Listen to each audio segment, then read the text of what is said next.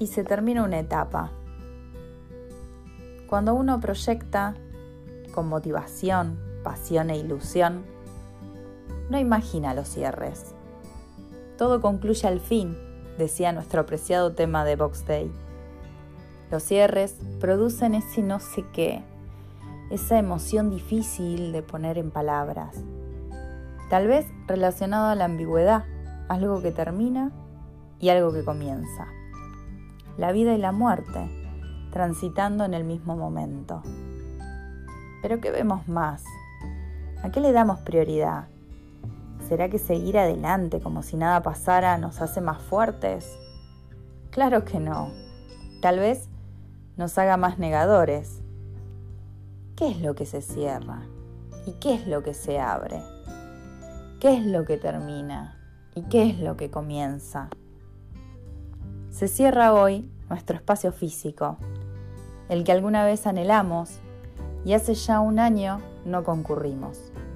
Circunstancias del COVID, tal vez, momentos de la vida. Se cierra un pasillo de charlas entre profesionales y amigas, de contención y risas. Un espacio de encuentro del paciente de las 11 con el de las 11.40. Se cierra un patio de mates y lecturas al sol cuando un paciente se ausentaba.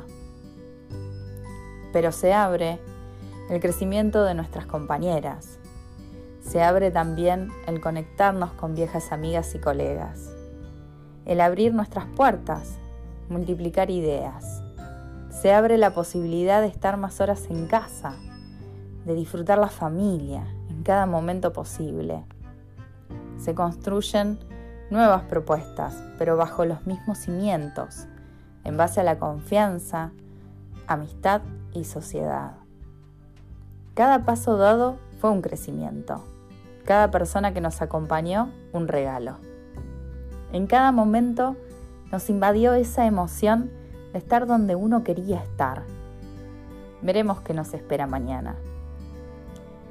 Todo me demuestra que al final de cuentas termino cada día, empiezo cada día. Gracias por acompañarnos.